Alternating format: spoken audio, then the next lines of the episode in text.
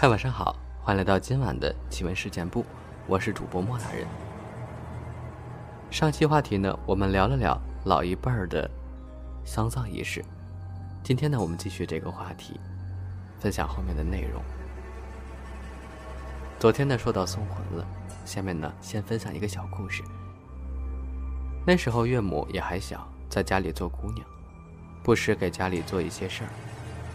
一天，岳母来到山上摘茶包，有一个茶树结着又大又多又好看的茶包。岳母一看，马上伸手去摘。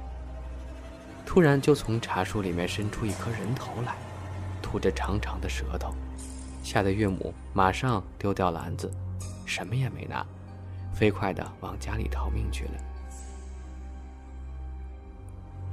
到了家里，岳母就高烧不止。好些天都没退，生起病来，身体日渐虚弱。妻子的爷爷奶奶看了不少地方，都没有看好岳父岳母的病，眼看着就快要病危了。妻的大舅那时已在家乡工作，也被紧急叫回了家。也是有一天，岳母来到离家不远的地方，在一棵大树下睡着了。睡梦中，岳母梦到了自己已经去世的奶奶。奶奶对岳母说：“妹子，我将你送回来了，你现在可以回家了。”结果醒来之后呢，岳母回到家里，不久，这久治不愈的病竟然奇迹般的痊愈了。岳母从病危状态慢慢的康复了回来。那个茶树里面伸出来的其实是一个吊死鬼。其说，岳母由于受到惊吓，魂儿都吓跑了，因而生病一直不好。是他的太婆给找回来的魂儿，魂儿回来后，他的病自然就好了。再来说说坐期，一二三四五六七的期啊。坐期亦称斋期、礼期、烧期、坐期、坐一日、七七等，旧时汉族丧葬风俗，流行于全国各地。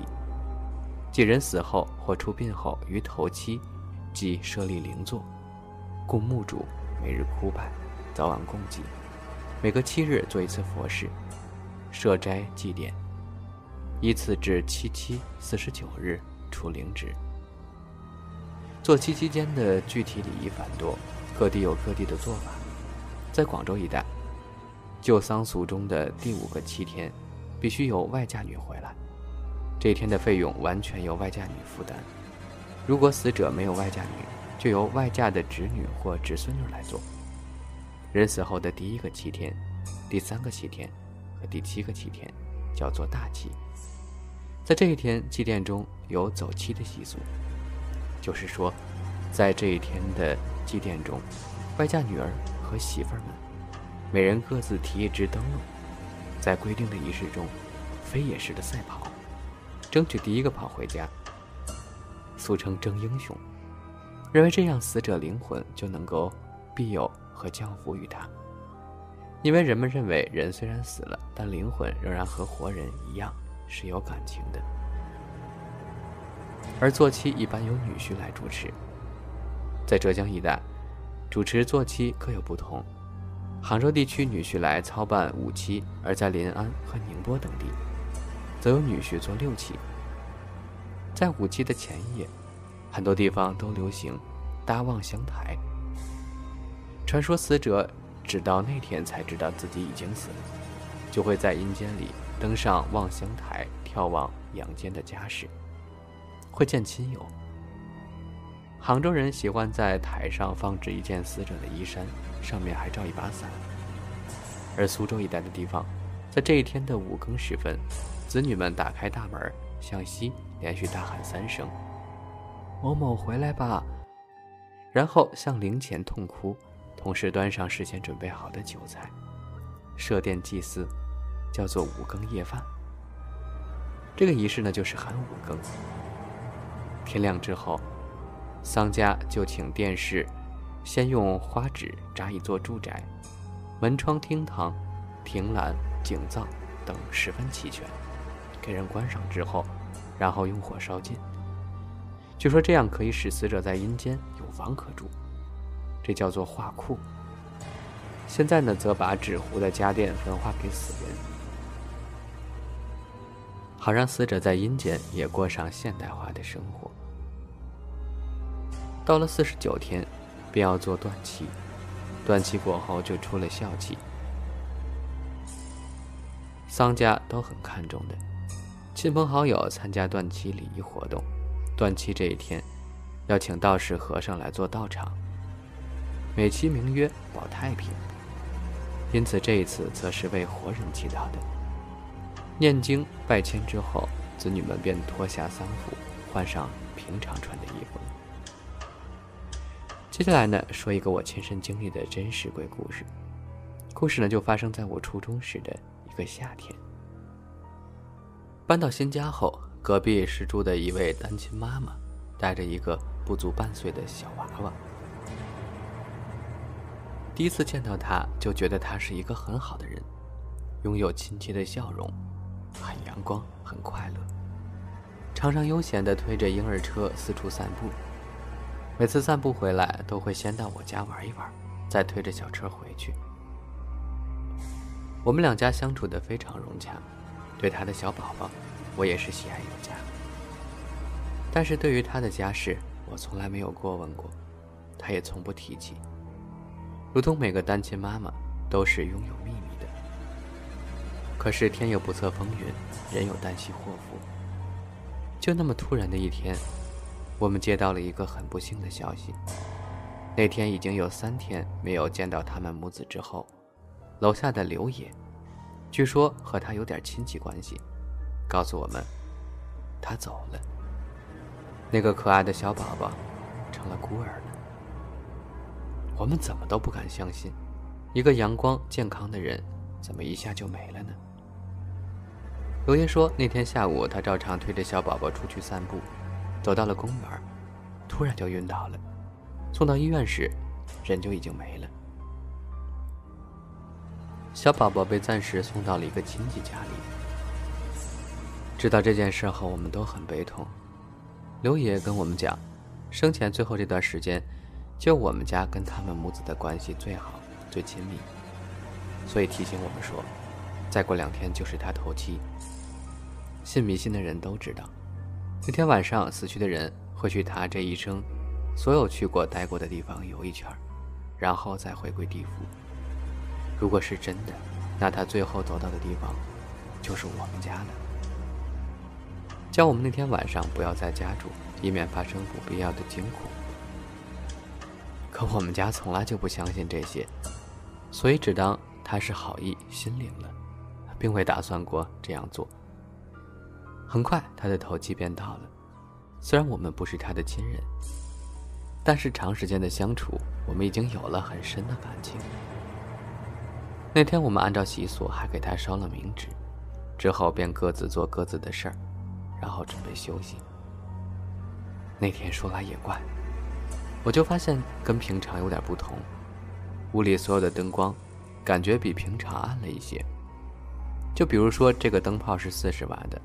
可能那天的光感觉就只有三十瓦那么多。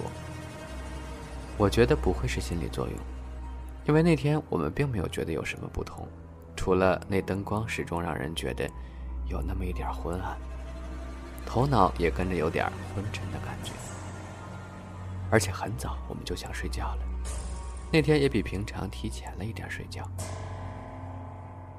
半夜，我忽然觉得冷飕飕的，迷迷糊糊中。半梦半醒，梦里出现了那久违的亲切的笑容，推着婴儿走进了我家里。我的心中百味，似乎知道自己在做梦，拼命的想让自己清醒过来。婴儿车小轮子在地板上滚动的声音，从梦里跳到了现实。我清醒了。那声音就在我卧室门外的客厅，我的心跳都到了喉咙，脑袋嗡嗡作响，就像中了毒。爸爸妈妈在我隔壁的卧室，我不知道他们听见没，我只知道我当时非常害怕，非常的无助。不敢动，不敢喊，连大声呼吸都不敢，全身上下就靠耳朵的听觉，不仅没有瘫痪，而且异常灵敏。我听见滚轮的声音，慢慢的在客厅打转，时而停顿几秒，似乎停下看着什么或听着什么。这情景大约持续了十分钟吧，最后消失在这恐怖的黑暗里。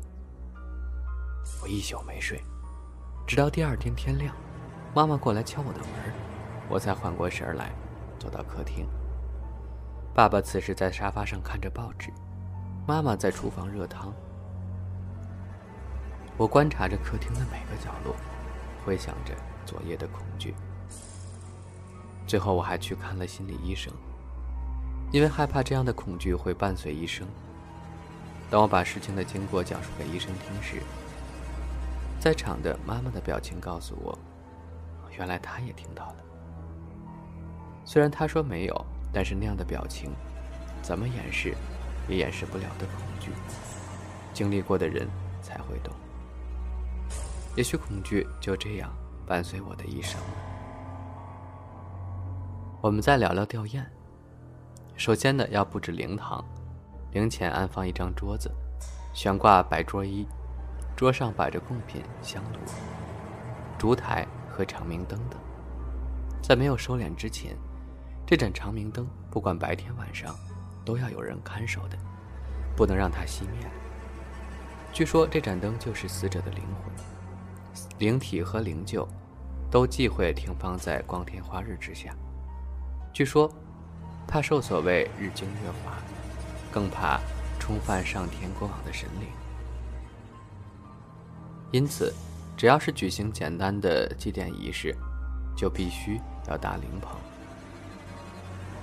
搭灵棚规模的大小主要看丧居院落的格局。如果只搭一屋院子的棚，叫做平棚起尖子，也叫一殿，就像古典殿堂一样。上边起一条脊。如果丧居有两层院子，就可以搭一座大棚，将这两个院子都罩上。灵堂院子的顶棚高些，前院的棚顶略低，使两个顶子浑然一体，后高前低，叫做一殿一卷。即后院高顶为殿，前院低顶为卷。所谓殿，就是殿堂的意思；所谓卷，即。棚顶全是活席，可以卷起来的意思。这种棚历来都用数层锡箔里外包严，不但美观，且不漏水。从外观上看，宏伟壮丽，犹如宫殿，使人望之，哀戚之情就油然而生了。除了主棚外，还必须有许多用途不等、名称不同的棚，规模大小不一。